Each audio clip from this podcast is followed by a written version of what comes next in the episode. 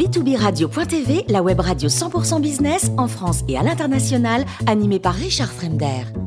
Bonjour à toutes et tous, bienvenue à bord de B2B Radio.tv. Vous êtes 49 000 dirigeants d'entreprise abonnés à nos podcasts. Merci à toutes et tous d'être toujours plus nombreux à nous écouter chaque semaine. Alors aujourd'hui, nous retrouvons Luc Ferry avec plaisir, philosophe et ancien ministre. Bonjour Luc. Bonjour Richard. Alors vous allez nous parler de la révolution de la longévité. Là, vous m'intriguez. Est-ce qu'on parle là d'espérance de vie ou de longévité? Alors là, on parle vraiment de longévité. Hein. Simplement pour euh, l'actualité, pour euh, rattacher l'actualité, euh, Jeff Bezos, qui n'est pas un hurluberlu, vient de donc le patron d'Amazon, bien connu, vient d'investir 200 millions de dollars dans une entreprise qui vise justement à augmenter la longévité humaine et pas simplement l'espérance de vie. Je vous explique la différence parce que presque tout le monde confond les deux. Voilà, on n'a jamais augmenté la longévité humaine. En gros, on, vit jusqu'à 100 ans. Euh, Jeanne Calment, 122 ans, ça reste le record mondial. Il y avait déjà, il y a, il y a 3000 ans, des gens qui vivaient jusqu'à 100 ans. Il y a des, des Grecs qui étaient même, qui vivaient jusqu'à, Platon est mort à 80 ans. Enfin, mmh. il y avait déjà des vieillards il y a très longtemps. On a augmenté considérablement l'espérance de vie à la naissance. Hein. En gros, au Moyen Âge, l'espérance de vie à la naissance, elle est à peu près de, de elle est entre 14 et 20 ans selon les régions d'Europe. Euh, quand Victor Hugo publie Les Misérables en 1862, l'espérance de vie est en gros de 35 ans. En 1900, l'espérance de vie n'est encore que de 45 ans. Je vous donne la moyenne homme-femme. Hein. les femmes vivent toujours qu'à tous 50 plus que les hommes parce qu'elles font un peu moins de bêtises. À ma naissance en 1951, hélas, l'espérance de vie n'est encore que de 62 ans en France. Vous vous rendez compte Aujourd'hui, elle est de, de 80 ans pour les hommes et de 80 85 ans pour les femmes, mais néanmoins on meurt euh, et encore il faut y arriver autour de 100 ans.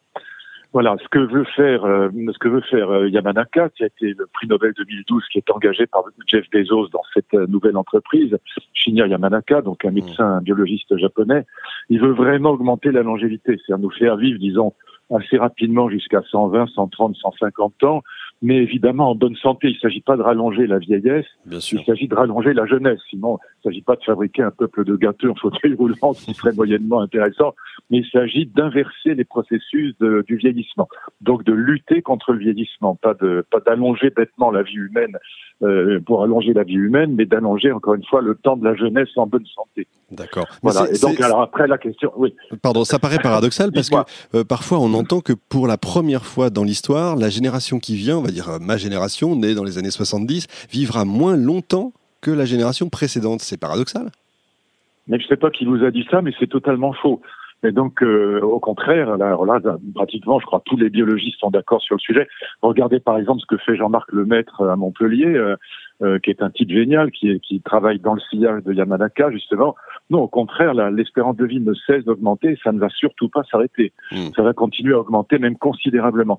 Qu'est-ce que c'est que la découverte de Yamanaka qui va lui valoir le prix Nobel 2012 Je vous explique ça très rapidement, mais euh, c'est vraiment génial. C'est ce que ce que va faire Yamanaka. Vous savez qu'au départ, on a des cellules souches qui sont totipotentes, et puis après, elles sont pluripotentes. Ça veut dire quoi? Ça veut dire qu'au bout de 4-5 jours, on a des cellules souches qui vont être capables de fabriquer les 220 types de cellules qu'il y a dans un corps humain. Hein, parce qu'on a, on a du foie, du cœur, du muscle, de la moelle, de l'os, des cheveux, etc. Mm. Tout ça, ce sont des cellules différentes, et au départ, ça part d'un œuf qui est la cellule souche originaire, si je puis dire. Mmh. Et ce qu'on pensait jusqu'à jusqu'en 2012, c'est que une fois que les cellules étaient différenciées dans la fabrication de tel ou tel type de tissu cellulaire, eh bien, on ne pouvait pas revenir en arrière, on ne pouvait pas inverser le vieillissement cellulaire. Mmh. Et ce que découvre Yamanaka, ce qui va lui valoir le prix Nobel en 2012, c'est qu'on est capable de remonter le temps, on est capable de retransformer des cellules d'adultes différenciées, en l'occurrence c'était des fibroblastes, c'est-à-dire des cellules de la peau, on est capable de, alors qu'elles sont différenciées, on est capable de les retransformer en cellules souches originaires qui sont capables de réparer des tissus. Hmm. Lui, il travaillait sur la médecine réparatrice, il travaillait pas, il travaillait pas sur la DS. Et ce que mon ami Jean-Marc Lemaître à Montpellier a trouvé, c'est qu'on pouvait faire la même chose, ce que Yamanaka pensait impossible, même avec les cellules sénescentes. Les cellules sénescentes sont des cellules qui se multiplient dans le corps humain passé surtout 60 ans et qui produisent en gros tous les mauvais effets de la sénescence, c'est-à-dire l'arthrite, l'arthrose, les cataractes, les cancers, la sarcopénie, c'est-à-dire la perte de masse musculaire, etc. Et donc, il découvre qu'on peut inverser en quelque sorte le processus de vieillissement. Alors évidemment, le vieillissement cellulaire le vieillissement de l'organisme entier, c'est pas la même chose, mais c'est vraiment un premier pas, et c'est là-dessus que Jeff Bezos investit. C'est un premier pas absolument extraordinaire, parce qu'il ne s'agit pas simplement, encore une fois, de ralentir le vieillissement, d'être l'inverser. Et ce qu'on peut faire aujourd'hui, je termine juste avec ça, mais pour vous dire l'ensemble, on peut soit détruire les cellules sénescentes qui sont qui, qui synthétisent autour d'elles toutes sortes de facteurs euh, inflammatoires euh, nuisibles. On peut soit les détruire avec des sénolytiques. Quand on le fait sur les souris, elles vivent 30 ou 40% plus longtemps, mais surtout en bien bien bien meilleure santé. Et, ou bien on peut reprogrammer ces cellules et en faire des cellules pluripotentes, c'est-à-dire capables de refabriquer des, des, des, tissus lésés, vous voyez. Mmh. Et donc là, c'est très récent, parce que tout ça, c'est 2012. Hein. Mmh. Et ce qu'a fait mon ami Jean-Marc Lemaître, c'est encore plus récent, c'est vraiment il y a deux ans, trois ans. Et donc Jeff Bezos a compris ça, il a compris que c'était absolument génial, et il a investi euh, pour créer cette boîte. Et c'est dommage qu'il n'y ait pas en France euh, quelqu'un pour, euh, pour en faire autant. Bon, attends, encore en retard, mais ça, on a l'habitude. J'ai une question pour le philosophe quand même que vous êtes, parce que ça pose des questions éthiques. Est-ce que, euh, au moment où on dit qu'il y a trop de monde sur la planète, etc., si on commence à vivre plus vieux, on s'en sort plus? Alors ça, c'est totalement faux. Hein. C'est encore une blague des écologistes qui racontent n'importe quoi sur le sujet depuis 50 ans depuis Paul Ehrlich, euh, La Bombe vous savez, ce livre en 68 qui va euh, être vendu à des millions d'exemplaires qui raconte que, euh, que, que l'Angleterre aura disparu en, en 2020, que euh, l'espérance de vie des Américains ne dépassera pas 40 ans euh, d'ici peu de temps parce que la surpopulation va entraîner des catastrophes. Lisez le livre de deux chercheurs qui s'appellent canadiens qui, qui vient d'être publié en français, ça s'appelle Planète vide. Mmh. Et ce qu'il montre, c'est qu'au contraire, on va vers la dépopulation, pas du tout vers la surpopulation on va atteindre probablement les 9 milliards. Aujourd'hui, on est 8 milliards. Et puis après, ça va redescendre très fortement à cause de l'urbanisation et à cause de l'émancipation des femmes. Et donc, euh, je vous conseille vraiment ce livre parce que ça, ça, ça invalide complètement ce qu'on nous raconte depuis des, des décennies, euh, de Cousteau à Nicolas Hulot, sur la, en passant par Paul Ehrlich, sur la, sur la, la surpopulation. C'est pas vrai. C'est exactement l'inverse qu'il faut craindre, c'est au mmh. contraire une dépopulation, une planète euh, vieillissante. D'accord. Alors, est-ce que là, on parle de science-fiction? Est-ce que c'est dans les 200, 300 ans à venir? Ou est-ce que c'est dans les 10, 20 ans? Oui, non, c'est dans les c'est dans les 10-20 ans. Pour les sénolytiques, on a déjà cinq molécules sénolytiques qui sont capables d'éradiquer les cellules sénescentes. Encore une fois, vous savez ce qu'on. Alors bien sûr, on n'est pas des souris, je, je, je, le sais, mais ce qu'on fait sur les souris, c'est quand même des petits mammifères. C'est pas c'est pas si élégant, c'est pas une drosophile, c'est pas un petit ver plat ou une mmh. mouche. Et donc, ce qu'on fait sur les souris, ça a quand même une valeur pour, euh, pour l'être humain. Donc, quand on, quand on utilise des sénolytiques sur les, les souris, donc des, des, molécules qui détruisent les cellules sénescentes, encore une fois, moi, je les ai vues, les souris de Jean-Marc Lemaitre, ben, c'est c'est fascinant. Elles sont une souris, ça vit en gros deux ans. Bah, Celles-là, elles vivent trois ans, mais surtout quand vous les voyez, elles ont pas le dos cassé, elles ont un poil luisant, elles sont en pleine forme. Bon, et donc euh, oui, on a déjà ça. Les sénolytiques, on les aura. ça existe déjà. Il y a des gens qui en prennent, mais ce sera sur le marché dans les dix ans qui viennent. Et puis la reprogrammation cellulaire, ça, ça c'est le travail de de Jean-Marc Lemaître à Montpellier ou de Yamanaka là chez Jeff Bezos, eh bien c'est cette reprogrammation cellulaire, c'est aussi c'est dans les tuyaux. Donc c'est une question d'une vingtaine d'années, d'une trentaine d'années au plus, voilà. Hmm. Mais pour les gens qui sont au courant, ça commence déjà maintenant. Voilà. Je voilà. Mais évidemment, ça passionne pas les politiques parce que vous voyez déjà la difficulté qu'on a à faire passer une réforme des retraites.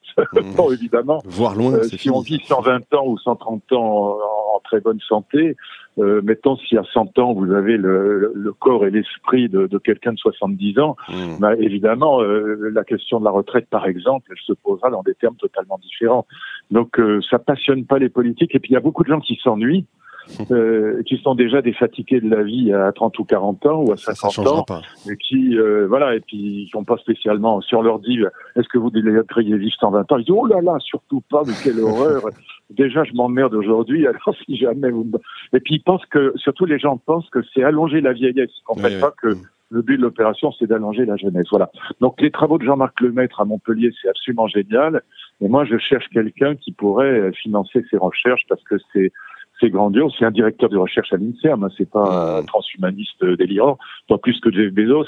Mais les, les gens sont pas au courant. C'est pour ça que je vous en parle. Et c'est vraiment une, oui, c'est une vraie révolution. Pour terminer, c'est vraiment une révolution même de société. Les entreprises vont pouvoir avoir de nouveaux débouchés. La vie va changer.